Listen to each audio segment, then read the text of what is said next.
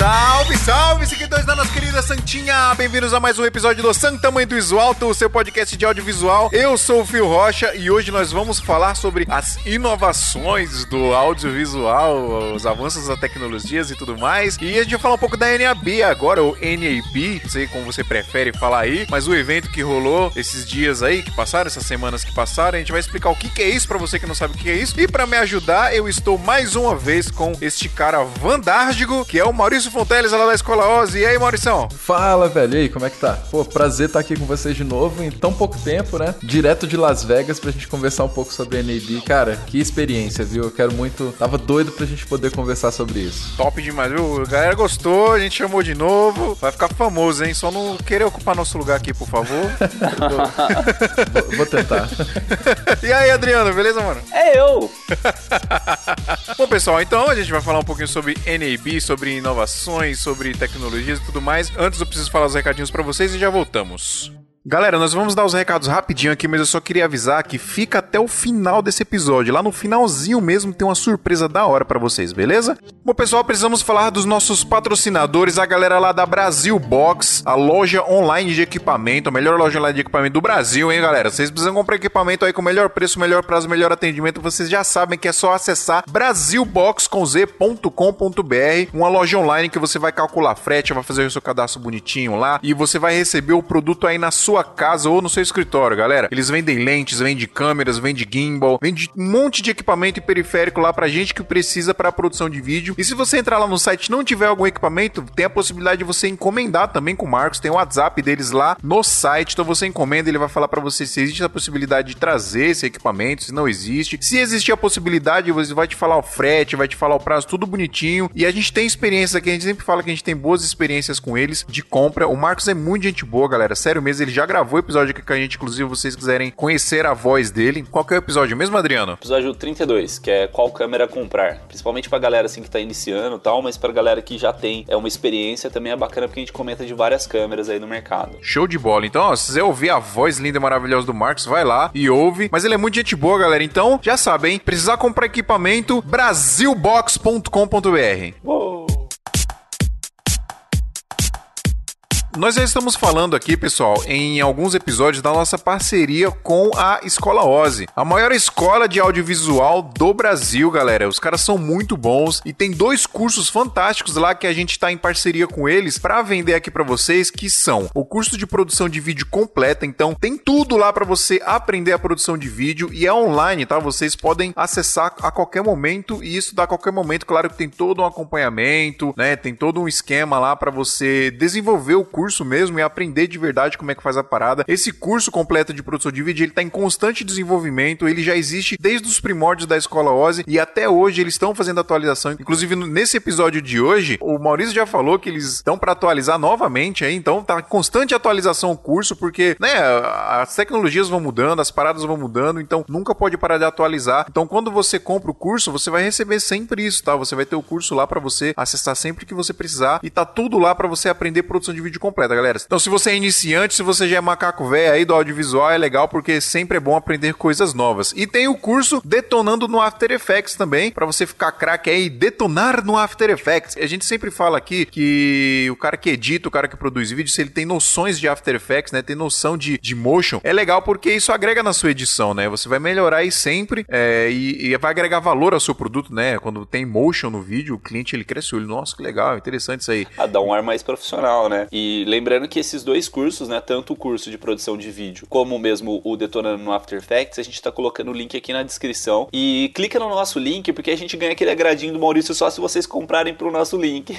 Exatamente. Aí vocês ajudam a gente. O link tá lá na descrição do episódio, pessoal, santamandisoto.com.br. Acessa pelo nosso link que vocês comprando por lá, a gente recebe comissão e isso ajuda demais a gente aqui, tanto para manter os custos do podcast, quanto pra gente continuar com o projeto, né? A gente dedica muito tempo a isso aqui e pra gente dedicar tempo, todo mundo mundo sabe que tempo é dinheiro, então a gente precisa da ajuda de vocês pra gente nunca parar com o projeto aqui, tá, pessoal? Então, acessa lá santamanhodosalto.com.br, na descrição tem os dois links para vocês comprarem o curso da Escola Ozzy. Pessoal, mandem e-mails pra gente, ouvintes arroba santamanhodosalto.com.br, mandem e-mail engrandecendo o papo, mandem e-mail com dúvidas, a gente tá lendo aqui os na leitura de e-mails, as dúvidas e respondendo pra galera, então é muito importante que vocês participem junto com a gente, tá, pessoal? Então, ouvintes arroba santamanhodosalto.com.br. A gente vai ler agora uns e-mails e se você não quiser ouvir a leitura de e-mails, é só você pular pro número que você vai ouvir agora. 12 minutos e 30 segundos.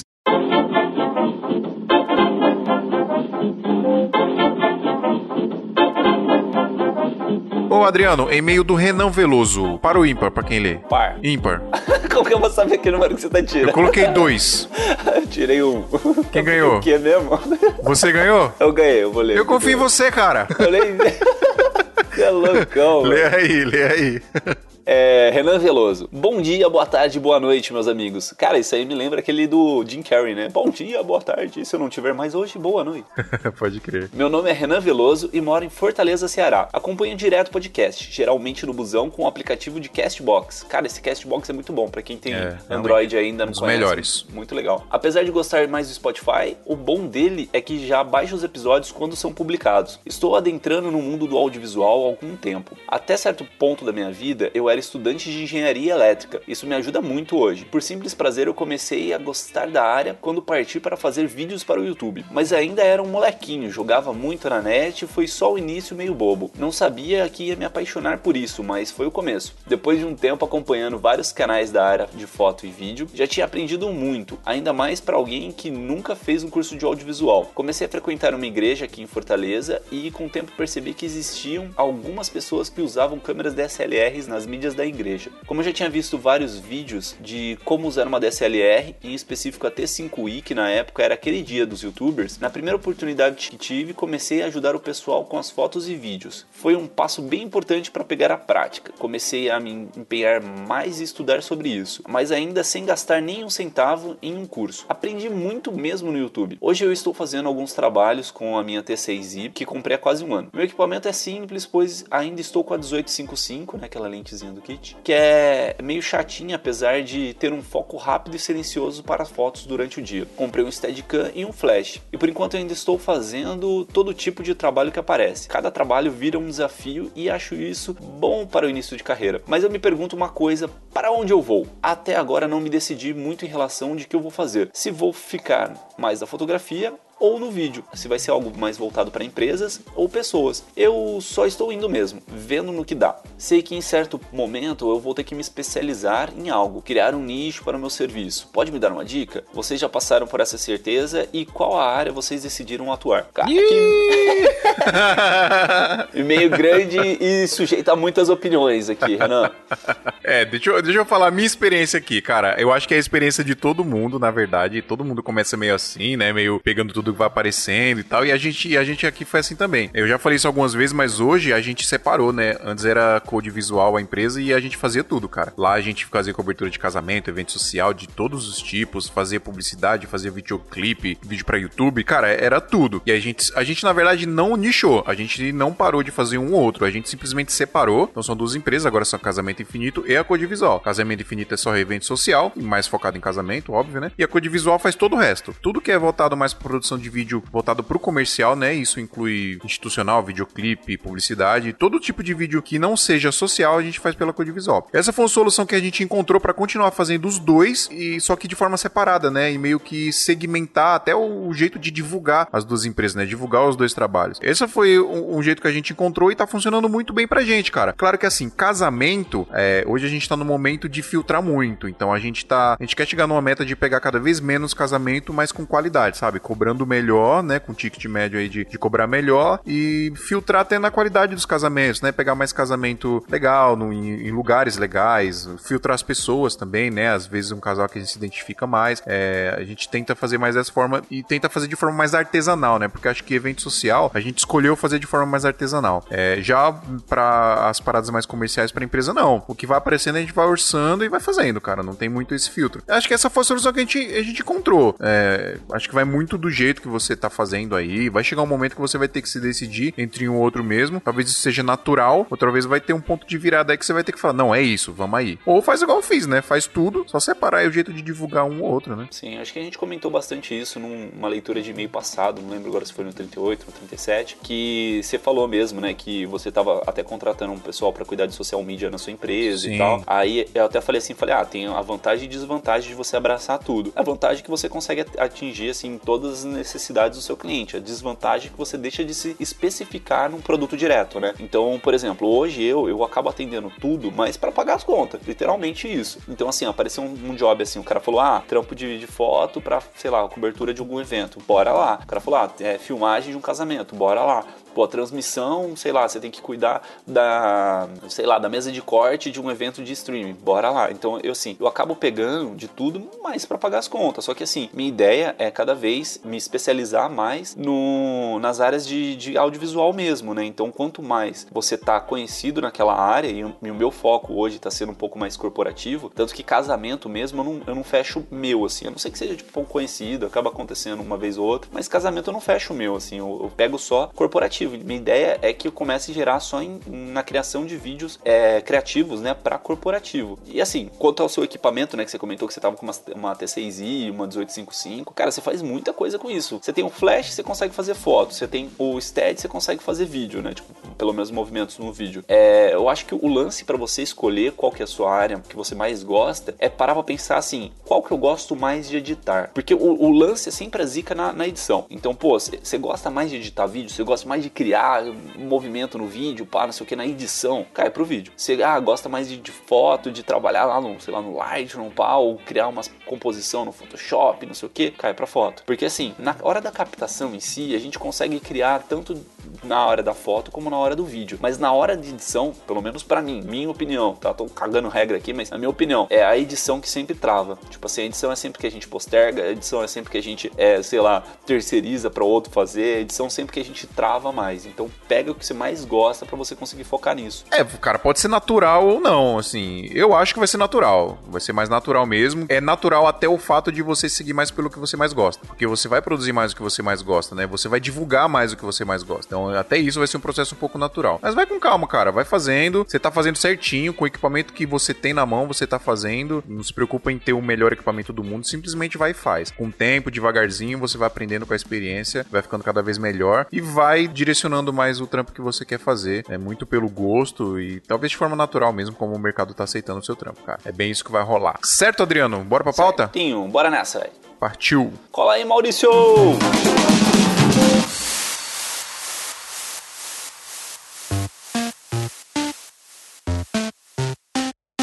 Pessoal, a gente precisa explicar o que, que é essa bendita da NAB ou NAB, se vocês acharem melhor. O que, que é isso? Onde começou? Onde acontece? Como é que vai para lá? O que, que acontece lá? Quer começar aí, Maurição? Você foi lá esse ano, então você tem muita coisa para falar, né, mano? Beleza, cara. Tive lá agora em Las Vegas, cara. Foi experiência realmente incrível. A cabeça tá fritando até agora. Mas, cara, vamos lá. A NAB, ela é uma feira né, que acontece. É, a gente estava até pesquisando aqui, eu e o Adriano, né, para saber exatamente qual a periodicidade, mas a princípio, nos últimos anos, elas têm, ela é uma feira que ela tem funcionado anualmente. Não né, era que, assim no começo, né? É, no começo parece que eles. É, tanto que eu. É, quando é, no começo fazer... ela, ela, era anual, aí depois ela virou bianual, né? E aí ela voltou agora a ser anual, que ela pulou os anos de 2015 e 2017. Aí agora ela voltou, não sei porquê. é, porque eu acho que o negócio deve dar dinheiro, né, cara? Então você. dinheiro, dinheiro dinheiro vale tudo. Com certeza. E, cara, lá é uma feira de muito dinheiro rolando, viu, velho? Vou te falar que o negócio é sério. Mas, cara, vamos lá. A, a NAB, ela é promovida, né, pela National Association of Broadcasters, né? Tô treinando meu inglês aqui ainda, tá National Associations of Broadcasters. Chique, né, cara? Ainda, pô, foi massa. Foi a primeira vez que eu apareci falando inglês nos vídeos. Pro ano que vem eu vou me preparar um pouco melhor. Olha que da hora. Cara, tá ficando chique demais, mano. Mas, mas rolou. E, cara, é, ela é uma feira que ela acontece, então, normalmente, pelo, pelo que eu vi em Las Vegas. Ela tem também uma mini feira que eventualmente acontece em Nova York, tá? Normalmente no segundo semestre. É, e a, a ideia deles é falar de broadcast e cinema cinema e tecnologia de audiovisual de uma maneira geral. Né? Então, ela é eles... focada mesmo em audiovisual, né? É, ela é focada em audiovisual e, e seguindo mesmo essa vertente, por mais que eles falem também, né, sobre tendências de internet, mas eles têm, e pelo que eu percebi mesmo, eles têm uma pegada forte da, da questão do broadcast e, né, e tecnologias de cinema especificamente. O que muda um pouquinho até alguns perfis, a gente pode ir até falando assim, o pessoal estava perguntando sobre algumas câmeras, por que, que não lançaram lá, e tem a ver um pouco com esse perfil deles já no nível mais, mais broadcast, né? Então, eles, a ideia deles é reunir todas essas marcas, né, e, e produtores, não só as marcas de equipamentos, mas também é, as televisões, né, as, as empresas produtoras. Tem, tinha inclusive um pavilhão brasileiro lá que fabricava tecnologias de transmissão. Eles reúnem tudo isso para fazer uma feira de negócios, né? Então eles mostram tudo lá, mas um dos focos principais dessa feira é poder fazer negócios, ou seja, as grandes empresas se encontrando por, por ali para poder fazer aí essas novas parcerias ou compras né, em lote do, dos equipamentos. Eu, eu, vi o pessoal da Globo tava lá, por exemplo, né? Tem, tinha bastante gente da Globo, inclusive. Um dos caras que eu conheço que é o Rodrigo, ele é diretor de pós-produção de áudio lá, tava por lá no stand da Dolby. Então, ele, o foco deles é isso, é fazer, cara, esse grande show, né? O nome é Nab Show, inclusive, o, o nome da feira, e, e conseguir conseguir unir essas pessoas para ver o que que sai aí. E cara, é muito louco assim, porque a sensação quando você tá lá é como se você estivesse navegando no Google Assim, sabe quando a gente vai pesquisar, pesquisar sobre os equipamentos? Aí a gente fica. Só que tava tudo lá montado. Se você quiser meter a mão, você mete, opera uma câmera de 150 mil dólares, sabe? O Felipe Baez, que fez uma participação no Sala de Edição nesse último episódio também, que eles falaram sobre a NAB. É, para quem não ouviu o episódio do Sala de Edição também, eu recomendo muito, que eles falam bastante sobre software, né? Eles falam bastante sobre o Avid, sobre as inovações do, do DaVinci, sobre um pouco sobre o Premiere também. Só o Final Cut não, porque a Apple nunca está oficialmente na NAB, né? Ela, ela coloca um monte de máquina lá, tipo, para tudo que é lado é, é Mac, é, é a iMac Pro, mas a, a Apple em si ela não tem stand lá na NAB. Mas ele comenta disso aí, do perfil do pessoal que vai para essa feira, né? Que existem três perfis. O cara que vai lá para fazer o business, né? Mesmo, vai fazer network, vai fazer o conversar com as pessoas ali no, no evento. Aí tem o cara que vai ali para conhecer ou as novidades mesmo, vai ver o que, que tem de novo e, e tem o cara que vai ali para fazer os cursos, né, que é para aprimorar um pouco mais ainda, né, do, do conhecimento que ele já tem. Exato. Inclusive os caras que vão para pesquisar, para ver as novidades, alguns desses caras já saem de lá, compra, né? Os caras já compram as paradas porque já acha foda, já quer implementar no, no workflow dele. Já acontece muito isso, né, Maurício? Mas acho Sim. que são poucos stands que vendem, não é? Lá dentro. É, tem algumas vendas pontuais, assim, é, de equipamentos. Pelo menos eu vi alguns equipamentos pequenos, né? Por exemplo, eu comprei lá na NAB a Insta360, aquela, aquela câmera 360 graus, né? Que Sim. o galera tá usando. Eles estavam com um stand lá, eu fui fazer um vídeo. Aí, cara, eu fiz um vídeo sobre ela, testei. No outro dia eu falei, velho, quero comprar esse negócio. aí comprei. Normalmente eles fazem uns preços melhores lá. Ela tava saindo um pouco mais barata. Eu já vinha com aquele pau de selfie lá invisível que ela. Eles já faziam uma uma promoção que dava. Ela era mais barata, vinha com, com o pau de selfie invisível e aí já um cartão de memória já por 400 dólares. E eu comprei porque ele falou, cara, a gente tá vendendo aqui, se quiser. A GoPro também eu vi que tava vendendo, sabe? Então algumas empresas vendem, outras estão lá para realmente mostrar e divulgar. não vi nada, por exemplo, vendendo da Canon especificamente. É, das empresas maiores eles não estavam com esse espírito, mas os pequenos stands eles acabam vendendo. E inclusive, na verdade, o da Insta360 não era nem pequeno, era bem grande grande, mas eles estavam aí com essa possibilidade de, de vender. Você foi sozinho, Maurício? Cara, é, fui eu e o Bruno. O Bruno trabalha comigo aqui na Ozzy, né? A gente, eu a princípio ia sozinho, mas a gente viu que era muito importante ter mais alguém, até para poder fazer uma dinâmica um pouco melhor de, de filmar os conteúdos. Então eu fui acompanhado por, pelo Bruno, que ele trabalha com a gente na parte de gestão de cursos. Ele é nem videomaker, mas na época era quem tava aí com visto em dia, então a é. gente conseguiu se virar lá e foi bom pra caramba caramba. E é importante, cara, ir com mais gente, até para você descarregar o tanto de coisa que você vê, assim, velho. É um negócio que você, eu, eu saía, cara, com a cabeça fritando, assim, porque você não tinha ideia do que você tava vendo ali, sabe?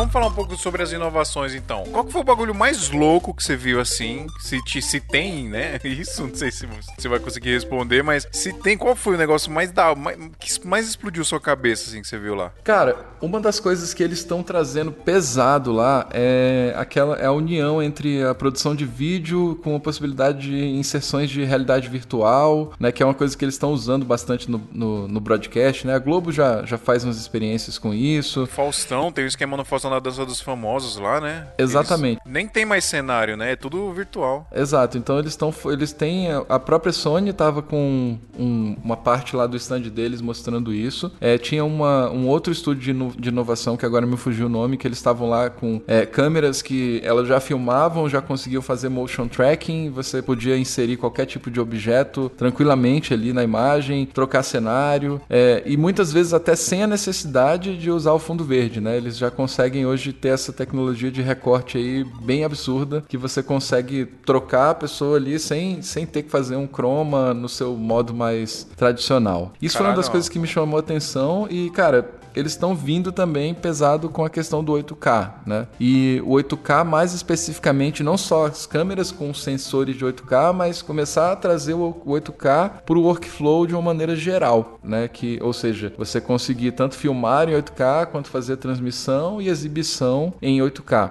Então, algumas marcas, a própria Sony estava com TV 8K, é, a Panasonic estava com câmera 8K, a Sharp estava com câmera 8K também. Então eles estavam já começando a investir nisso. E eu visitei um stand que eu achei bem legal, assim, que é um das, das pioneiras aí desse, desse, dessa questão do 8K, que é a o stand da NHK, que é uma emissora japonesa, que já está fazendo 8K já faz dois anos, na verdade, transmitindo. os caras os cara já estão lá longe, a gente está correndo atrás aqui no Exato. ocidente. Eles tão, então eles estão transmitindo 8K é, e já, e já com, com sinal de áudio em 22.2. Ou seja, What? você enche a sua sala de caixa de som, é, é um sistema de som imersivo 22.2, cara. Os caras já estão rolando, não é teste não, é tá rolando. Eu tinha visto um vídeo da, acho que do do carnaval mesmo, que eles filmaram em 8K, com uma televisão. Sim. Aí apresentaram uma televisão gigante também, assim, para mostrar essa imagem, assim, era absurdo, né? Falando em televisão gigante, só uma dúvida. É que eu vi os vídeos que você postou, e você postou no stand da Sony um telão gigante, né? Que você falou que era, acho, maior, a maior tela é, fixa criada, né? Que não é projetada tal. Aquela tela é uma tela só ou ela é por painéis, cara? Cara, pelo, assim, eu não consegui ver ela desligada para ver em detalhes, mas eles chamam de Crystal LED lá. Era uma tela tela gigantesca que a ideia deles é, é colocar ela tanto em espaços de eventos, lugares para exibição. Eles falam até da possibilidade de você botar numa sala de reunião, uma parede inteira que é a tela. E cara, a qualidade da imagem dela é absurda, assim. Eles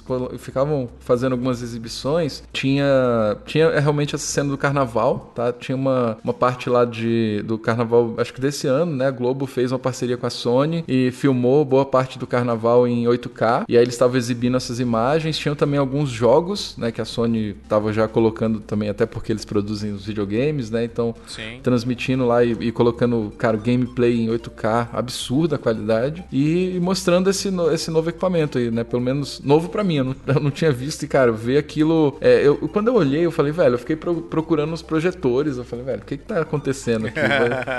Mas é muito, muito, cara, a qualidade é absurda, assim, o tamanho gigante eles falaram que vocês, podem ir ampliando e ele segura. Mas a princípio, pelo que eu entendi, era uma. Era um, deve provavelmente são painéis que se juntam, é, mas a imagem é uma, é uma tela única. Não tem, não tem divisão, você não vê Você não vê a junção, né? Não tem nada. Que loucura, Tava velho. lá no stand da Sony, que é inclusive o. É, é cara, é, é, o queridinho da, da, da NAB, cara. Lotado, lotado até a tampa o tempo inteiro, assim. Impressionante. É, é o maior stand que tem lá ou não? Tem stands maiores que da Sony? Cara, eu vou te falar que é provavelmente provavelmente, o, se não o maior, um dos maiores, assim. É porque você perde um pouco até a noção do espaço, mas com certeza é um dos maiores stands que tem. O da Canon também era bem grande. O da Blackmagic era grande, mas era um, ele era um, a, a, a, configuração dos stands é um pouco diferente, né? E aí, cara, uma coisa legal sobre os stands, e para mim isso que foi, enfim, eu não tinha visto isso antes, né? Até na, na, onde quando eu fui buscar informações sobre a feira, mas todos esses stands das, das marcas maiores, né? E dessas mais conhecidas, como como Sony, Canon, Panasonic, é, eles têm, eles fazem o seguinte, lá dentro do stand deles, eles criam uns estúdios, né, uns mini estúdios, até grandinhos, é, na própria Blackmagic também tinha, então eles botam os estúdios, montam um cenário, cara, faz, faz, fazem toda uma direção de arte, aí colocam atores e atrizes, e eles ficam lá o dia inteiro, e você fica com, com um setup todo montado, iluminado, e com pelo menos umas 3, 4 câmeras montadas, ligadas e ligadas no monitor. Então você vai e sente a câmera como se você estivesse filmando o, esse, esse cenário, sabe? E com os atores, porque aí você consegue testar tom de pele, reprodução. A galera fica lá, assim. Tinha um da, da Canon que tinha um cara, era como se fosse um bar mexicano, assim, sabe? Cheio de cores diferentes. Aí ficava um cara lá como se ele estivesse preparando drink. E aí você vai lá e opera as câmeras nessa situação. Tinha um lá que era um, um stand que era uma, uma como se fosse uma, uma, uma aula de dança de um, de um programa de TV de dança. Aí você vai lá e tem as câmeras para você filmar aquele programa de TV de dança. Na Blackmagic tinha um que era uma sala de casa, aí tinha um casal que eles ficavam lá contracenando, às vezes conversavam, às vezes lendo alguma coisa, você ia lá, testava as câmeras nessa situação. Então, é, o mais louco é isso, não é só tá aqui a câmera ligada, olha ela aí, é você realmente poder botar ela numa situação que seria próximo do que você usaria no real, assim. E, cara, Imagina isso aí... esses atores o dia todo lá, que da o hora. dia que deve inteiro.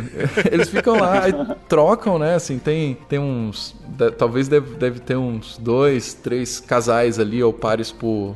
Por, por estúdio. Aí eles ficam o dia inteiro lá, trocando ideia. Tinha um que era uma banda, que ficava meio que se preparando pra tocar. Eles não tocavam, até pra não ficar fazendo barulho, mas ficavam lá como se fosse um programa desses é, Tonight Show, assim, sabe? O, Sim. o cenáriozinho da banda tocando, a banda lá, quatro pessoas esperando. Nada acontecia, mas, mas você ficava pronto lá pra pra poder testar as câmeras. E isso eu achei muito louco, assim. Quando eu vi, eu falei, cara, não acredito nisso, que os caras botam um- uma galera aqui o dia inteiro e, e era bem isso. E, aí eu percebi que quase todos os stands maiores acabavam fazendo isso e, cara, isso pra mim foi uma das coisas que explodiu a cabeça, assim. Pode ser até que não seja novidade na NAB em si, mas poder ver isso acontecendo, assim, porque toda vez que eu já fui em feiras que falavam de equipamento, você tinha a câmera montada num tripé e pronto, assim, você ficava, se ela tivesse ligada, você apontava pras pessoas, mas não é uma situação de teste real, né? E lá a ideia é Aqui no Brasil, ô Maurício, eu fui numa feira, é, eu não vou lembrar o nome da feira agora, é uma feira que tem aqui, sabe, Adriano, o nome? 7 Expo. Isso, Aqui no as- Brasil, o mais parecido com a Exatamente. NAB é 7 Expo. É, Em São exato. Paulo, muito boa a feira, por sinal. Tinha uma parada parecida com essa aí, mas não eram cenários, né? Era tipo, era um, um ator, uma atriz lá, sei lá. Não era nem ator, modelo, não sei. E um painel impresso no fundo, simulando um cenário, né? Mas não era um cenário mesmo. Inclusive lá foi a primeira vez que eu vi a Black Magic nova, a Pocket. Eu Ah, vi legal. ela, dei uma fuçada nela lá. O André Rodrigues tava lá dando, dando entrevista lá e, e no, no stand lá da Black Magic, tava trocando ideia com o pessoal lá também. E acho que é, é- acho que é algo que chega mais próximo nosso aqui dessa experiência aqui, né? É, eu tive na, no ano passado, eu tive na Semana ABC. Não sei se vocês já, já, já ouviram falar da Semana ABC. Ela acontece normalmente em maio na Cinemateca Brasileira. E é uma semana da Associação Brasileira de Cinematografia. Inclusive vai ter agora também, eu devo ir né, em, em maio. Eu não tenho exatamente a data, mas lá eles têm também é, algumas marcas e algumas locadoras de câmera, né? Então ele é bem focado em cinema, então também tem algumas câmeras para para você conhecer, testar algumas, né? Tem um setup de iluminação, mas também bem mais superficial do que no caso da NAB.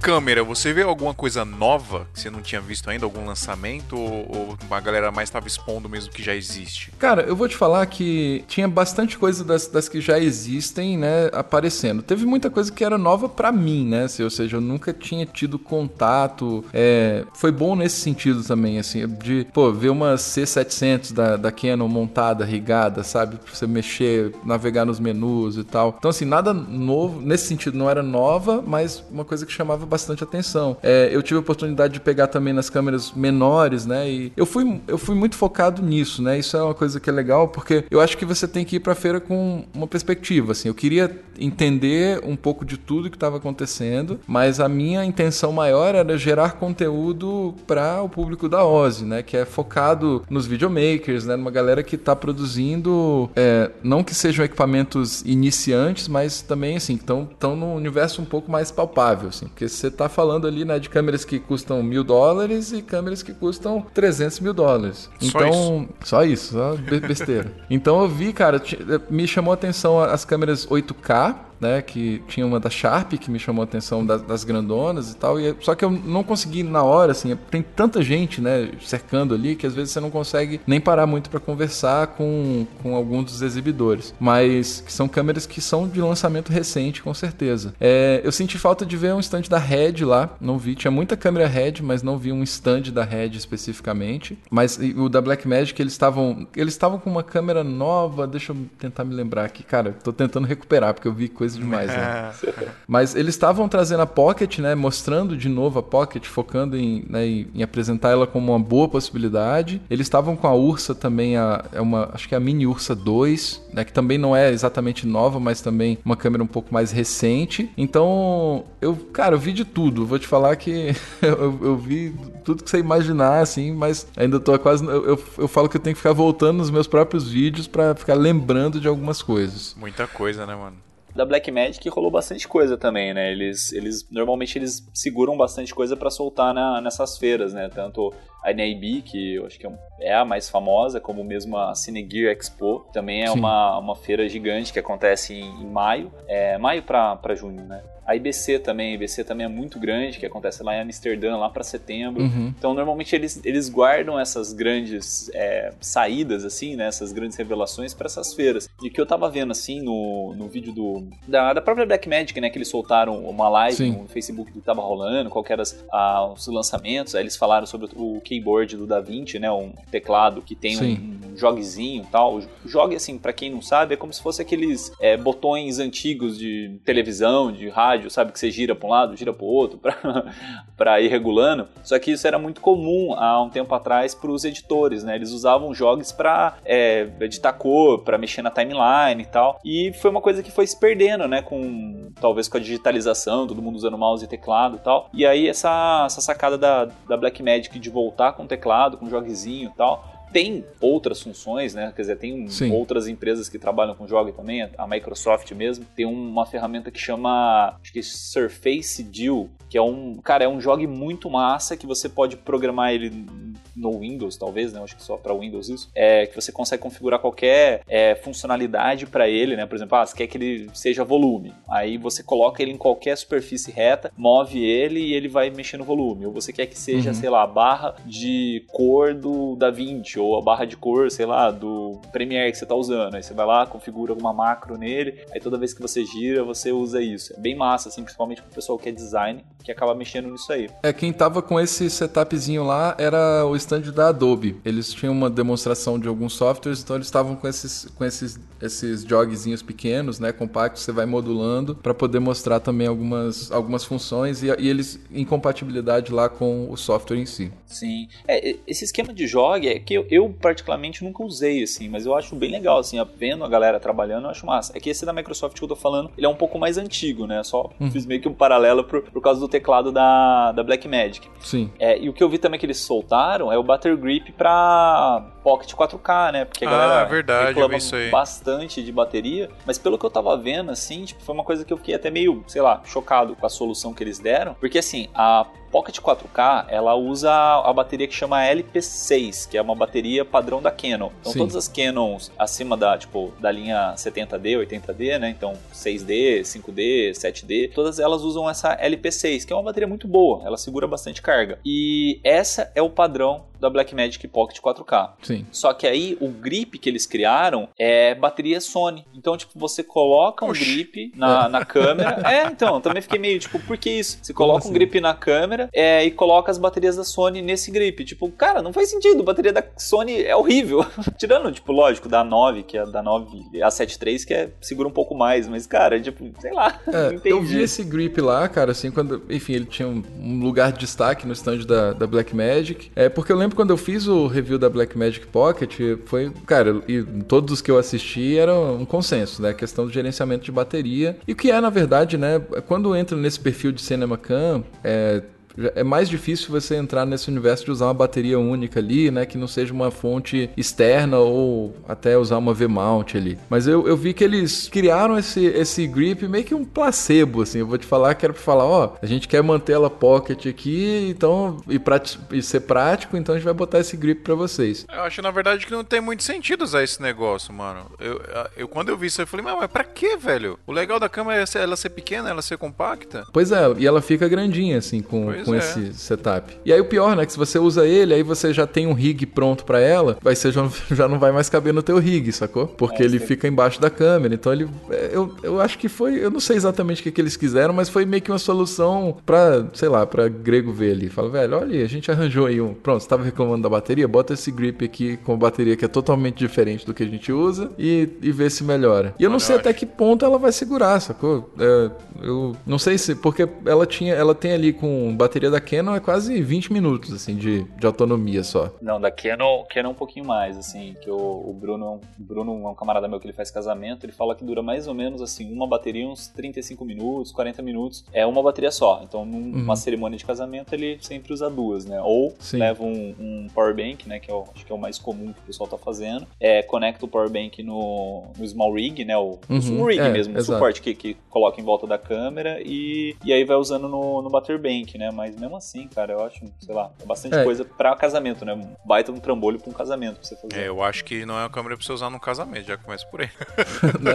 é, não, mas assim, eu, eu acho que a ideia do, do grip era exatamente essa, porque eu, eu gosto de usar grip. Eu, eu tenho na Canon e comprei agora o pra da Sony, tô esperando chegar o da Sony. Exatamente por causa disso. Cara, você coloca duas baterias ali, você sabe que é tranquilo, né? Tipo, a Sonyzinha tem a 6300. A bateria dela é o quê? Uma hora e 10, uma hora e, sei lá, 20 por aí, depende do seu uso, lógico, da intensidade que você coloca o seu display, mas assim, média, sei lá, uma hora e 20. Você coloca duas baterias ali, cara, já é 2 horas e 40, você fica suavão, cara, pra. Pô, mas tu, eu não sei como é que tu consegue uma hora e 20 não na, na 6300, a gente aqui não consegue não, cara. Na 6300? É, ela dura uma hora estourando aqui. É, mais ou menos isso mesmo que ela dura, é uma horinha ali. Uma cerimônia é uma bateria, vai, que vai, uma cerimônia inteira. No máximo, vai, dependendo da, da cerimônia. É, acaba, acaba, comigo normalmente acaba a cerimônia eu ainda tenho, tipo, sei lá, uns 15% ainda de bateria. É, então, mais ou menos isso. É por isso que eu falei, mais ou menos uma hora e vinte ali de, de carga, né? Eu acho legal a ideia do grip, mas eu não entendi o porquê de não colocar é, duas baterias Canon nesse grip, né? Não é, sei, não fez muito sentido Poderia ter, ter facilitado nesse sentido, assim. É, e cara, o, o que eu percebi com a, com a Blackmagic, enfim, a Blackmagic ela, ela tem uma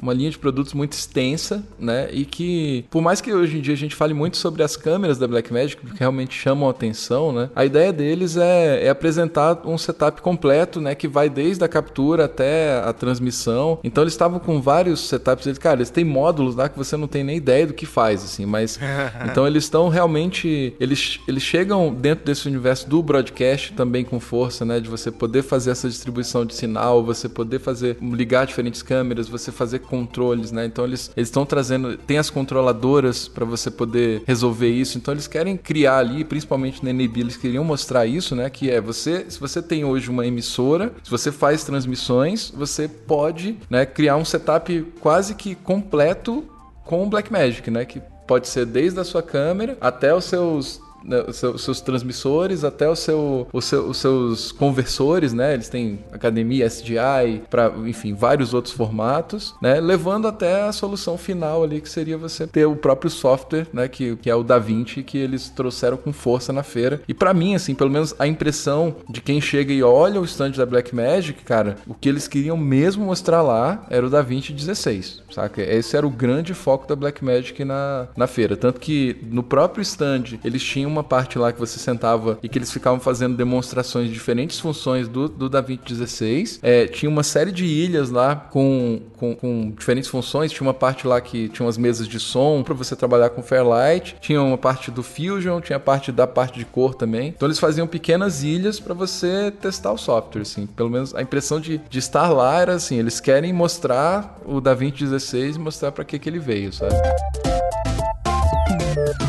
E aí, galera, o que, vocês estão achando do episódio? Da hora, né? Pois é, o nosso projeto aqui a galera elogia muito, mas a gente precisa muito da ajuda de vocês também para continuar, para que ele nunca pare. E sabe como é que vocês ajudam a gente? É só assinar o nosso PicPay. Nós temos dois planos lá. Temos o plano top e o plano topzera. O topzera você paga 15 reais por mês e você tem algumas vantagens muito legais. Você tem acesso ao nosso grupo do WhatsApp, tem uma galera muito da hora lá, é aprendizado diariamente. Você tem acesso ao nosso grupo secreto do Facebook e nós vamos começar a fazer lives durante as gravações dos episódios também transmitir ao vivo, ou no nosso Facebook ou no nosso Instagram. E é legal que a galera vai conseguir interagir com a gente durante as gravações. Acho que vai ser uma experiência da hora também. Então, se você quiser ajudar a gente, é só ir lá em santamanhodoisoalto.com.br, tem um link lá com passo a passo bonitinho ensinando como que faz para assinar o nosso PicPay. Beleza? Corre lá, ajuda a gente e aí a gente nunca vai parar de fazer isso aqui.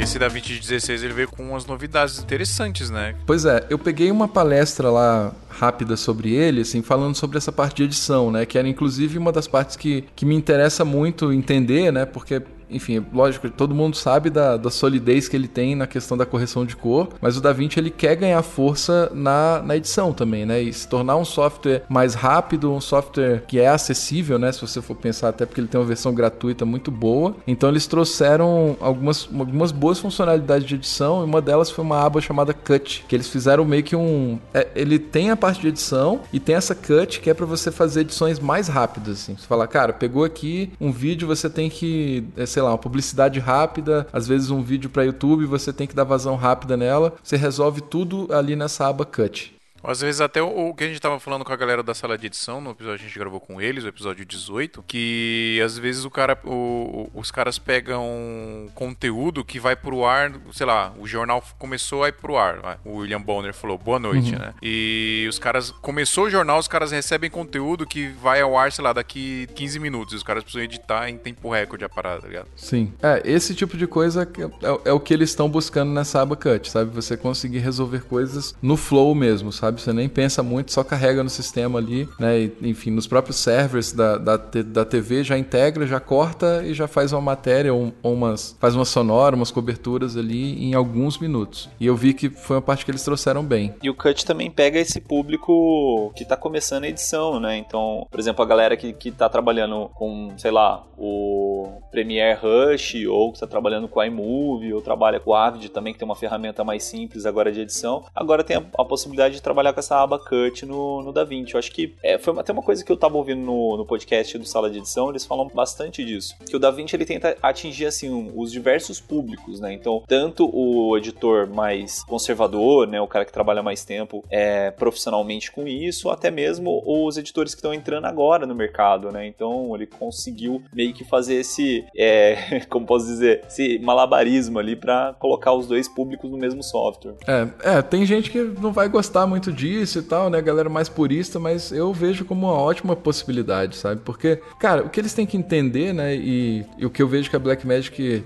tá buscando é isso, fala, velho, tem sempre alguém começando. Então, como é que essa pessoa pode começar? E ela já pode começar usando o nosso software, né? Que é gratuito, é rápido, vai atender esse workflow, né? De, de internet, por exemplo, que é o que a gente vivencia muito aqui na OSI. E, sabe, como é que a pessoa tira proveito disso e depois ela vai evoluindo, né? Aí começa a ver as possibilidades da própria parte de edição, do próprio Fairlight, né? No, que é a parte de áudio que é, pô, tá muito completa. Já tem toda uma integração com as mesas controladoras, né? Ele já tá num setup onde você consegue mixar filme, né, editar, som e mixar filme dentro do Fairlight, né? totalmente lá dentro, sem a necessidade de um Pro Tools, por exemplo. É, e toda a parte de correção de cor que a gente já sabe que é sensacional, assim, mas é criar esse ponto de porta de entrada, né? E que acho que você matou a charada quando você colocou essa questão do Rush. É, a Adobe também criou o Rush para fazer isso. Mais gente chegando, sabe? A pessoa chegou ali, começou a, a, ganhar ali uma, uma certa autonomia, quer fazer alguns projetos mais rápidos, mas aos poucos ela vai evoluindo, sabe? Então eu sou esse cara que acredita, velho, que tem sempre alguém começando e quanto mais palpáveis as ferramentas vão ficando, melhor, sacou? É, o Rush, para quem não sabe, é o software de edição mobile da Adobe, né? É um, não dá nem para comparar ele com o Premiere porque ele é completamente diferente, né? Ele, é,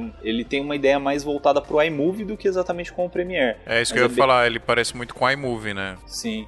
A interface. Uma coisa que eu achei bem louca, cara, é que a, o Adobe, né, ela divulgou que ela tava com uma nova ferramenta, que é o Content Aware, no After Effects, né? Que é basicamente você conseguir uhum. é, preencher algum local da, do vídeo ali com outra informação, né? Assim, é uma coisa que quem trabalha com composição já faz há muito tempo, né? Que é o Rotopaint e coisas do tipo, assim, né? Que eu, eu trabalhava com Nuke e a gente usava isso aí. Mas aí foi legal, tipo, lançar uma, uma ferramenta mais automatizada para fazer isso, né? No After. Sim. E logo em seguida, cara, a Blackmagic veio e já colocou também, ah, a gente também tem o Content Aware aqui no, no Fusion, né? Tipo, caramba, tipo, os caras acabaram de anunciar na Adobe e já anunciaram da Blackmagic. Achei mó sacanagem. Tirando que, tipo, pelo que eu tava ouvindo no sala de edição, né? Pra quem tá ouvindo a gente agora, eu não fui na NAB, né? Só o, o Maurício aqui do podcast. É, mas assim, pelo que eu tava ouvindo na sala de edição, a, a Blackmagic colocou um stand na frente da Adobe, assim, tipo, de, talvez de propósito mesmo, né? Pra galera ah. que, que tava na Adobe, assim, ir pro stand da, da Blackmagic, né? E colocou é. muito mais conteúdo, assim, seja com, com cursos, com, com testes de câmeras e mesmo com coisas que você pudesse mexer ali na hora, por exemplo, com notebooks,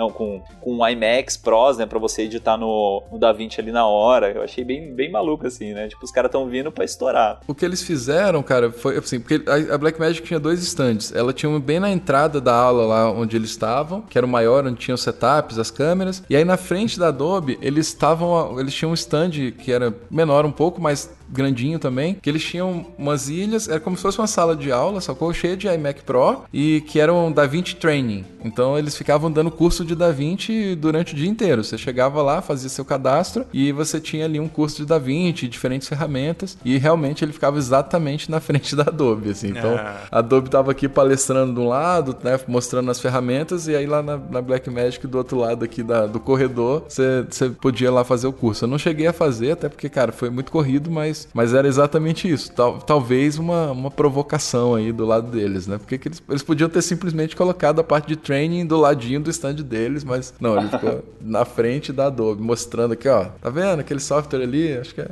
uma provocaçãozinha. É suave, mas, mas com certeza uma provocação. Ah, isso, eu, isso é da hora porque é a gente que ganha, né, mano? Os caras estão tretando lá com unhas e dentes e a gente tá ganhando aqui outro software foda e bom e grande, né? Com muitos recursos para outra opção pra gente gente, né? Não ficar Exato. preso só em um. Cara, o, o grande lance, assim, o que eu, o que eu percebi que isso é, é, acho que em termos de ganho da NAB em si, cara, que os stands maiores, né, principalmente quem tinha mais espaço, mas não todos, eles tiveram esse foco em nessa parte do ensino, assim, né, de não necessariamente ensinar os softwares, mas compartilhar é, tanto vivências é, quanto você, enfim, ter às vezes algumas funcionalidades específicas de softwares ou alguma coisa relacionada a alguma câmera, alguma tecnologia que eles estavam trazendo. Então lá você tem essa possibilidade, cara, de você se programar bem ali, você ficar nos stands, cara, vendo palestras. Assim. Então, é, o stand da Avid, eles estavam lá com uma área de palestras onde você tinha uma série de falas de pessoas que estão no mercado americano. Né? Tinha uma, teve uma palestra com a montadora do Capitão Marvel, ela mostrando sobre o fluxo de edição dela. Ela, enfim, teve lá dois dias, né, dando palestras de mais ou menos uns 40 minutos, que foda, fazendo, fazendo essas falas. A Adobe trouxe o Andrew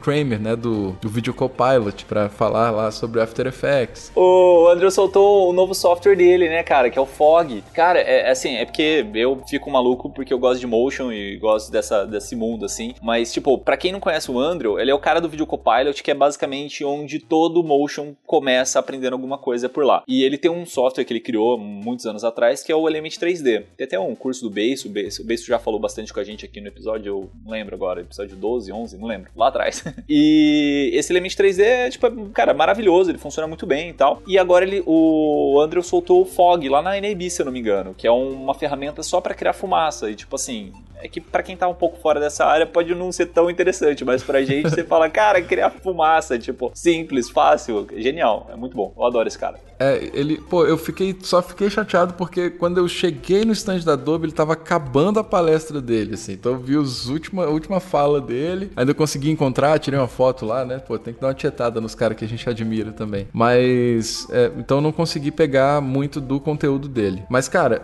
é essa parte da educação lá é muito legal. Eu consegui assistir uma palestra do Philip Bloom no stand da Atomos, que é outro cara, assim, para quem não conhece o Philip Bloom, cara, cara conheça, foda. porque ele é fodaço. É um inglês, ele, cara, é um dos primeiros que, pelo menos, assim, que se destacou nesse, nesse nosso universo de geração de conteúdo pra internet, né? De trazer esse universo dos filmmakers, videomakers. Ele é um cara que. Ele é um diretor de fotografia, né? Mas que acredita muito nessa possibilidade de você assumir a responsa, né, enquanto videomaker, criar. E ele, ele deu uma palestra muito legal na, no estande da Atomos, falando sobre um pouco do processo dele, falando também até um pouco sobre os cursos, né? Ele tem alguns cursos gravados e, e, e falando sobre esse universo que a gente vive muito hoje do videomaker, né? Que é você assumir as produções como um todo, né? De você pensar, criar, filmar, editar. E teve uma fala que ele, que ele para mim, assim, ela arrematou a NAB para mim, assim, porque é, falaram assim: ah, o que, que você acha dessas novas tecnologias acontecendo? Ele falou, cara, eu acho super legal é, toda essa nova tecnologia, é, sobre as possibilidades que você encontra na própria NAB, mas ele falou o seguinte, cara, o que mais me empolga é ver as câmeras menores, mais baratas, com mais qualidade, para que mais gente possa entrar nesse meio e comece a criar, sacou? Então aí eu falei, velho, era isso que eu precisava foda. escutar desse foda, cara, assim, foda, sabe? Ele falou, velho, não tô preocupado preocupado com a nova câmera da Sharp 8K, porque isso aí vai acontecer e tá tudo bem, acho massa. Só que eu quero entender como é que mais gente pode produzir com mais qualidade, né? Ou seja, foco na história e, e os equipamentos enquanto ferramenta, assim. Para mim ele arrematou muito bem o espírito, né? E que a própria NB traz isso, assim, que por mais que eles mostrem ali, cara, tudo do, de ponta de tecnologia que você possa encontrar, é, é considerar tudo aquilo ferramenta para história, né? Então o, o, o lema da NAB é era Story Starts Here, né? Ou seja, a, a história começa aqui, saca? Então, tudo isso é ferramenta para quê? Para contar história. Né? E o audiovisual é isso, velho. É uma ferramenta para contar, contar história. Então, é, eu, eu acho que ele matou a pau quando ele falou isso, assim, falou, velho, tá aí, saca? Foda. Ele, ele quer saber disso. É que a NAB, cara, eu acho que ela é uma das, das portas de entradas ali para vários tipos de tecnologia, né? Eu vi lá a Teratec, né, que lançou um transmissor Wi-Fi para transmissões 4K. Eu vi um esquema lá da, da Apture também, que a Apture é que faz é, LEDs, eu acho que é a melhor empresa de LED que tem hoje, que ela lançou um portátil que é RGB, né? Você pode escolher a cor que ele vai ser e a intensidade, tipo assim, miniatura, um negócio super forte, achei genial. É, eu vi também um negócio que eu achei bem massa, que é um plugin do, do Premiere também, chama Cinemat, que é da galera que fazia o filme Convert, que faz, né, o, o filme Convert. É, o filme Convert, na verdade, é, um, é uma suite de vários plugins, né? Tem um monte de coisa. É, caramba. o filme Convert é o, é o esquema para você converter o loot do, do vídeo, né? Então você, tá, você filmou com uma câmera. Ah, sim, quer, é verdade. Que é aquela verdade, câmera é seja de outra forma e você usa o preset do filme. É, tá certo, é isso mesmo. Aí eles montaram um esquema agora que chama Cinematic. Ô, Adriano, eu tô confundindo com o. Deixa eu ver se eu acho aqui uma, com a Red Giant. Que é ah, uma... o pacote da Red Giant é, é, monstruoso, cara. Tem tudo ali. Tem uma. O filme Convert é outra parada, é verdade. Tem uma ferramenta lá no Red Giant que é só pra você criar ondas do mar, cara. É uma parada doida, assim, no, no After Effects. Então, mas desse do Cinematic eu achei bem massa, porque assim, até o vídeo de divulgação dos caras, vou colocar aqui na descrição depois, ele usa lá uma Fuji, uma Sony, uma Panasonic e uma Blackmagic, né? Tipo, as quatro filmando a, me a mesma cena. E lógico que vai sair diferente a cor de uma para outra, porque a ciência de cor delas é diferente. Às vezes não precisa nem ser câmeras diferentes, Adriano. Às vezes é a mesma câmera, mas tá usando lente diferente, a luz entra diferente, né? Então dá essa diferença. E na hora de você colocar para editar e você tem várias câmeras com várias configurações, com vários tipos de luz entrando ali, meu, é um parto, né? Aí os caras lançaram esse bagulho aí, termina de explicar aí que explode a cabeça. então, é, ele faz um conforme das imagens para que elas fiquem no mesmo padrão. Então, cara, achei bem massa também. Ele é bem simples, assim, naquele padrão do, do filme Convert. Foi uma das ferramentas que eu achei mais bacana, assim, pro Premiere. É, para resumir bem assim, ele pega. Você vai ter várias câmeras ali de um, de um trampo que você fez e vai. As câmeras estão com uma cor diferente, com às vezes balanço de branco diferente, com uma coisa assim. Ele vai analisar e vai deixar todos iguais. Basicamente é isso. Num piscar de olhos e como mágica. Só fazendo uma, uma, ponta, porque eu falei do Andrew Creamer e não falei o nome do software, é Nebula. O, pra quem quiser pesquisar aí, é um software legal aí que cria fog e smoke, é bem massa. Ele cria. É, no, é pro After? É, pro After. É um plugin do After e pro, ele conversa também com o Cinema 4D. Isso aí foi dentro do, do stand da Adobe mesmo, se não me engano, que ele fez essa revelação, esse novo software dele. É, nessa fala dele era, era exatamente sobre ele que ele tava, que ele tava falando lá. E, cara, é, é basicamente o que é, que é louco, assim, é só pra até compartilhar um pouco da experiência, né? Porque tem um monte de coisa que você vai na NB e você se perde, assim, porque você nem sabe. Tem tanta coisa rolando em todos os stands que algumas coisas vão passando, assim, sabe? Então, eu, por exemplo, não tinha visto esse da o Cinemat, por exemplo, foi uma coisa que eu não tive acesso, tô, tô sabendo agora aqui com vocês, porque às vezes a gente olha de fora, né, vê algumas coberturas, a gente vê um, um pedaço, né, daquilo, mas quando você tá lá vivenciando, cara, você, enfim, você, é como eu falei, é como se você estivesse na internet perdido no Google, assim, sabe? Você, você não sabe para onde você olha, se você vai no instante, você vai no outro. Eu passei três dias, cara, foram, é, a feira ia de 10 da manhã às 6 da tarde, eu passava o dia inteiro andando, saca? Eu contando lá, era no meu, no meu relógio, ele contava assim, eu dava mais ou menos 16 mil passos por dia dentro da feira, assim, então só pra você ter ideia do tamanho que é o negócio. Então, é, a minha relação foi muito também de sentir, saca? É, não só ficar focado na, em cada um dos stands, em cada detalhe, mas sentir o que, que é aquela experiência, estar no meio de tanta gente diferente, velho, assim, porque você tem gente do mundo inteiro, né, com com, com, os mesmos interesses, né? Eu vi que tinha muita gente da Índia, tinha galera da China, do Japão, encontrei alguns brasileiros lá também. Então tinha uma essa vivência, cara, totalmente multicultural, é muito legal. E as marcas trazendo, né, também marcas diferentes de outros lugares também trazendo aquelas soluções. É, porque a gente fica pensando muito nisso, ah, tem a, a nova câmera da Sony, a nova câmera da Canon e tal. Só que você esquece, talvez, cara, de uma marca pequena. Eu, lembro, eu vi uma marca lá que eles faziam aquelas scooters para imagem subaquática, sabe?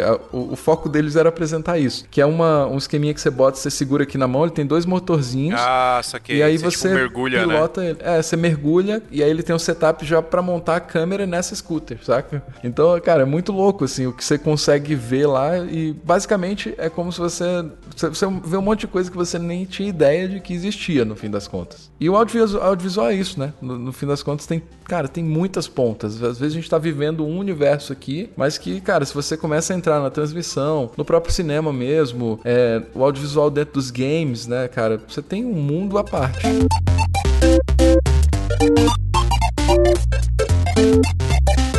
Então, e essa questão de congressos também, né, de, de eventos e tal, né, que a gente tá falando da NAB, porque a NAB é gigantesca e aconteceu agora, né, mas teve também o, o Ed Brasil, né, pra quem é da área de, de casamento e tal, que a gente foi, né, o Phil, estava lá no, no Ed Brasil, só explicando porque essa gravação é depois do evento. Estamos indo pro futuro. E, cara, também é monstruoso, cara, assim, tem, tem vários congressos, tem vários palestrantes ali falando é, sobre assuntos bacana, né, e principalmente que era dividido em três áreas, né, pra pessoal que trabalha com newborn, o pessoal que trabalha com foto, né? O, no caso que é o Wedding Brasil mesmo, e a galera do vídeo que é o Make Move. Então o Make Move tava com uns auditórios bem massa mesmo. E hoje, dia 7, também tá rolando o, o Select, né? O Congresso Select. A gente tá lá, né, o Phil? Sim, senhor. a gente, a gente estamos aqui. é, e quem quiser dar um oi pra gente aqui, é só dar um oi, falar com a gente, que a gente vai estar tá passeando aqui pelo se Congresso. Você estiver, né? Se você estiver no Congresso Select e ouvindo o podcast, saiba que estamos estamos aqui, procura a gente. procura pela voz, tá? Se você, você não lembrar da, da cara dessas figuras, você vai e tenta. Ou oh, você pode falar pra mim aí o jargão do, do. Fala alguma do coisa aí pra ver se é você aí. é, né? Fala, é eu!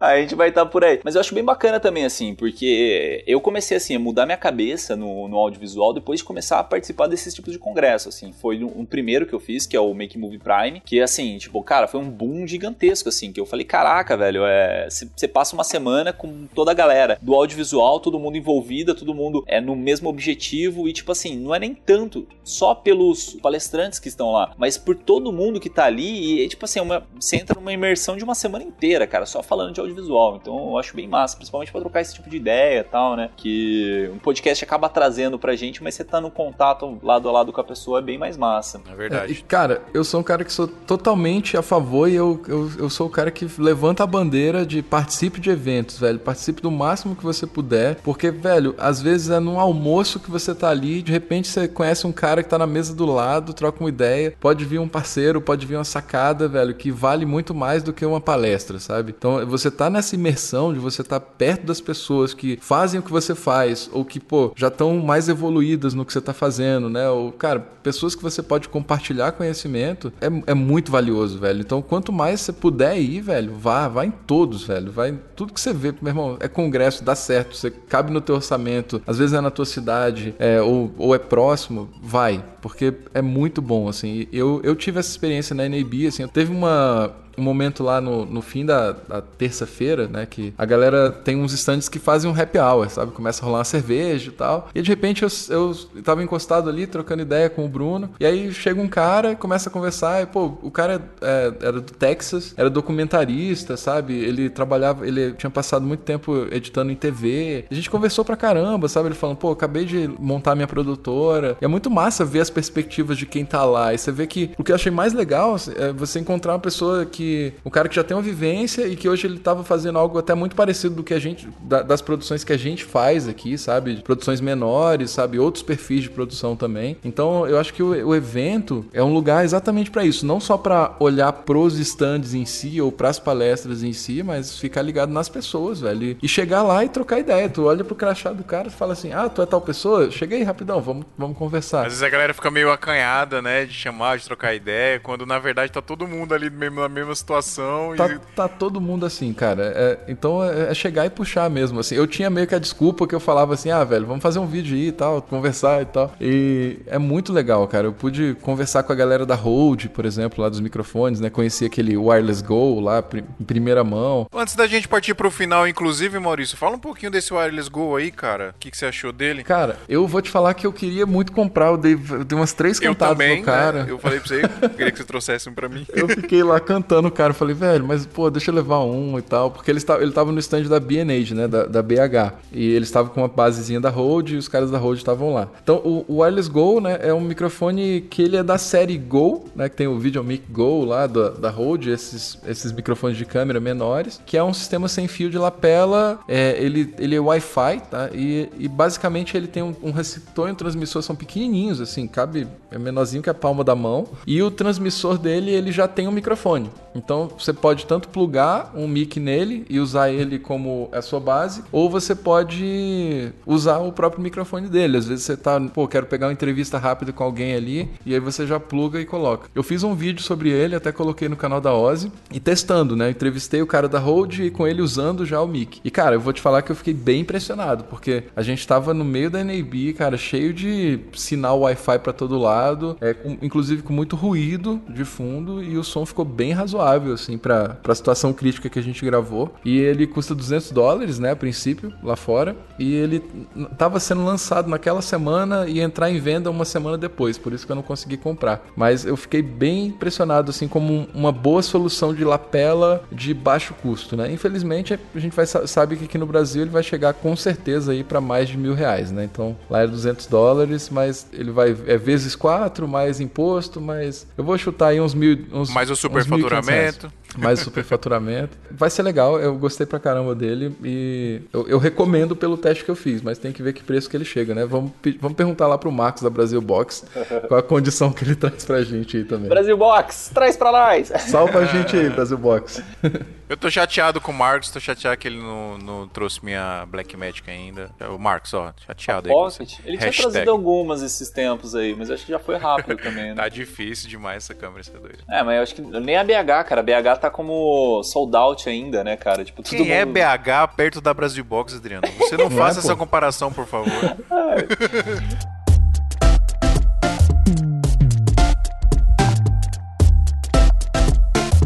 Então, vocês estavam falando de, de network lá no, no evento, né? É, eu lembrei de um episódio de podcast do, da Filmicon, que eles falam sobre o, a NAB de 2018. E aí, eu não lembro quem que comenta lá que ele tava no, no, nos corredores lá e acabou encontrando um engenheiro da Canon. Aí o cara fala assim: ah, é, a lente da, da Canon ela tem um, uma película, né? Não sei, um cristal diferente que deixa as imagens da lente mais magenta, né? Mais é, rosadas. E aí a câmera faz uma auto autocompensação para que essa imagem é, se torne mais fiel possível, tal, né? Então por isso que tinha esse lance aí da, da Canon ser um pouco mais magenta, Nikon ser um pouco mais verde e tal, não sei o que. Aí eu falei, caramba, velho, coisa doida. Aí ele até brinca assim no, no podcast, né? Que ele fala que é, isso é uma coisa que você não vai achar em lugar nenhum, né? Não vai estar tá no blog, não vai estar tá nada. Tipo, é uma coisa que você conseguiu ali e é ali só que vai morrer, porque você não vai Pode conseguir crer. encontrar esse cara outras vezes, né? Eu acho bem massa esse tipo de, de network. Assim, tanto pra quem pode ir lá fora, né? Porque Las Vegas não é um custo muito barato pra gente sair do Brasil e ir pra lá, como mesmo na- nas feiras que acontecem aqui no Brasil, seja, sei lá, de, de casamento, né? Que é, um- que é uma área que eu acabo pegando bastante. Tem feira sobre videoclipe também aqui no Brasil? Alguma coisa parecida? Sobre videoclipe exclusivo, não. não. É, que eu saiba ou também não. publicidade. Porque assim, tem a 7 Expo, né? Que é, é mais parecida com a NAB. A NAB ela é, fala que é, de, muito é so- de broadcast mesmo, né? 7X, é focada bem em broadcast. É, então, porque a NAB, se for ver, é uma feira de broadcast, né? Broadcast Sim. e cinema. Aí eles têm a parte, assim, mais videomaker e tal também. É tanto que a, a, a Canon lá soltou o, o esquema lá de gravação externa da EOSR, né? Lá no NAB e tal. Que aí você conseguia gravar na, na câmera 10 bits e tal, não sei o que. Foi uma, uma solução que eles soltaram na NAB, mas normalmente ela é mais focada pra broadcast e pra cinema, que nem a 7 Expo, né? Aí É. não sei se tem outras feiras assim de outras temáticas aqui no Brasil, como publicidade e tal. Tem uma curiosidade em relação à Canon, porque na noite que eu tava lá de segunda pra terça, a Canon lançou a SL3, né, fazendo 4K e tal. E aí, velho, a galera caiu lá no Instagram da Oz, no canal, falando, velho, cadê o vídeo da, 7, da, da SL3? Eu- Porque eu uso a SL2, né, eu falo direto dela, gosto muito. E o pessoal ficou doido, queria saber. Aí eu fui no, no, no outro dia, já fui no stand da Canon, falei, cara, cadê a SL3? Velho, eu preciso fazer um vídeo dessa câmera. Aí o cara falou, cara, então, a gente ficou pensando se a gente trazia ou não pra cá. Apesar dela ter sido lançada ontem, a, a Canon acabou decidindo não trazer, porque a- acredita que o perfil da feira não se encaixa muito com ela, assim. Ele falou, cara, pra muita gente que tá aqui, né, eu- ele falou, por mais que seja uma câmera incrível e com ótimas possibilidades, pra muita gente que tá aqui ela é um brinquedo, saca? Então, eles viram um pouco disso, cara, não é bem o perfil da câmera pra trazer pra NAB. Então, é, eles falaram que provavelmente é mais fácil achar uma câmera como essa numa CES. Tem também aquela vid é, VidCon, se eu não me engano, que é de creators também, a galera mais de YouTube. Então tem um pouco dos perfis, né? Por isso que é legal vivenciar um pouco de tudo, até pra você abrir aí um pouco a cabeça, né? Sabe o que é isso aí, Maurício? Diga. Isso é falta de humildade. Falta de humildade. Exato. Bom, galera, se vocês quiserem saber mais aí sobre NAB, é só procurar no Google NAB, vocês vão achar um monte de coisa, mas também tem muito conteúdo lá no canal da Ozzy, lá da Escola Ozzy, que o Maurício fez, como a gente tá falando aqui. O Maurício ficou lá durante toda a feira, então tem muito conteúdo. Acho que você nem postou todo o conteúdo ainda. Já postou, Maurício? Cara, eu postei até agora 12 vídeos, tem algumas coisas guardadas, tem, tem uma coisa que é bem legal que eu ainda não postei, eu tô, eu tô organizando só pra, pra, pra editar e postar, que eu fiz um tour 360 na NAB. Eu comprei a, a Insta 360, aí eu peguei um, um dia lá e saí andando pela feira inteira em 360. Tô a fim de, tô a fim de postar um vídeo 360, não sei se no momento que sair esse podcast já saiu ou não, mas é, andando pra galera conhecer como é, sacou? O setup. Porque foi uma das coisas que eu tive dificuldade, foi entender como é a feira. Eu, eu vi pouco vídeo especificamente. Eu vi vídeos falando sobre novidades na NAB, mas eu senti falta de ver vídeos das experiências na NAB. Então eu fiz esse tour 360 aí, que vai ser bem legal aí de poder compartilhar com a galera. Posso dar uma dica? Posso dar uma Lógico. dica sobre a NAB? Sobre a estrutura da feira em si. A NAB ela tem essa parte do exhibitions, né, que eles chamam, que é onde tem toda essa exibição dos equipamentos, tem os stands das marcas. Só que ela não é só isso, tá? Ela tem uma parte de cursos e de palestras também. E aí isso vai depender do tipo de passe que você tem e de, do que, que você quer, quiser vivenciar na feira. Tá? Então, eles têm uma parte lá que eles falam de Creative Master Series, né? Que é onde você tem uma série de palestras que com, com realizadores de diferentes segmentos, né? A galera de TV, a galera de internet, a galera de 3D, de- enfim, é bem amplo. Eu acabei não indo, né? Mas tem também um chamado Post Production Board, que é sobre a parte de pós-produção, então são palestras. E aí vai variar um pouquinho, porque aí dependendo do tipo de, de ingresso que você quiser e dependendo do que você for participar, vai variar de 200 dólares até mil dólares. Né? Tem workshops específicos, assim, que podem entrar também ali nesse, né, dentro da NAB. E aí, a dica é a seguinte: se você quiser ir como eu, nesse caso, como era a primeira vez que eu ia, então eu resolvi que eu queria vivenciar mais a feira do que ir para os treinamentos ou para as palestras. Então eu, eu fiz o. peguei o passe que é o Exhibition Exhibition, ou como é que eu chamava? Exhibit Pass que é um, é um passe que é, é basicamente para feira em si, que já é coisa pra caramba. Mas esse passe, normalmente, para você pegar ele, você precisa de um código, porque ele, ele é grátis se você tiver esse código sacou? Então, senão você ou não consegue ou você vai ter que pagar. Então, o que eu fiz foi o seguinte, né?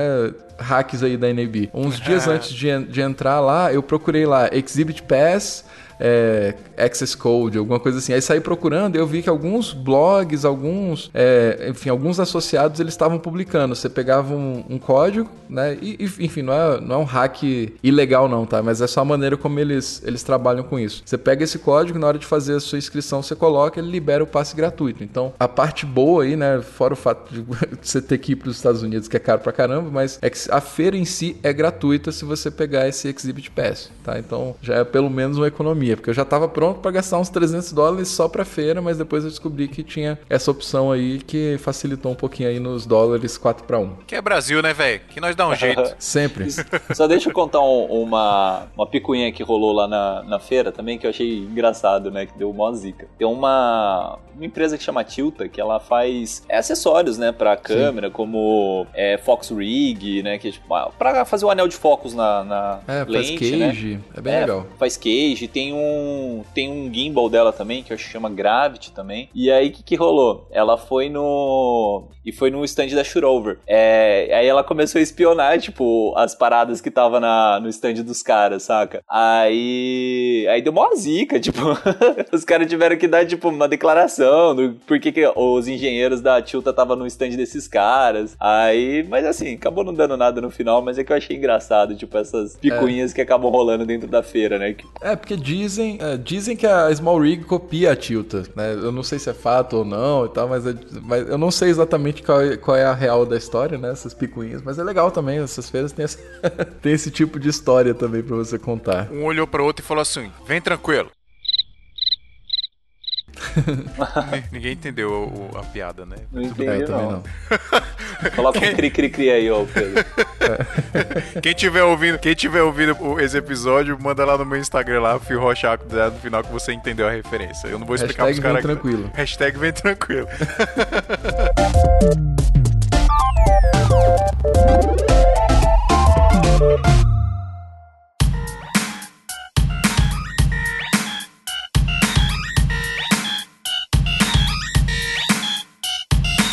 Pessoal, é isso então. Procura a gente nas redes sociais. Nosso Instagram, Esmia Podcast. Instagram do Adriano, Adriano14. Meu Instagram, Fio Rochaco, do no final. Do Maurício, Escola Ozzy. Ou quer passar o seu, seu pessoal, Maurício? Maurício Pode Fonteles, né? Escola Ozzy ou Maurício.fonteles. Show de bola. E manda e-mail pra gente, ouvintes arroba Se você foi pra NAB ou se você pesqui... não foi, mas pesquisou e quiser complementar aqui com comentários, com e-mail, manda pra gente que a gente vai ler nos recadinhos, beleza? Maurício, muito obrigado mais uma vez aqui com a gente. Espero que outras vezes você venha de novo, porque é muito bom gravar com você. Você é um cara sensacional e demais. E Adriano, muito obrigado também. E até semana que vem, galera. Obrigado. É nóis, valeu. Yeah! Valeu.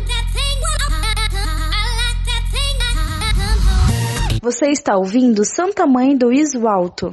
Este episódio é um oferecimento de Brasil Box. Este podcast foi editado por Pedro Calarissa.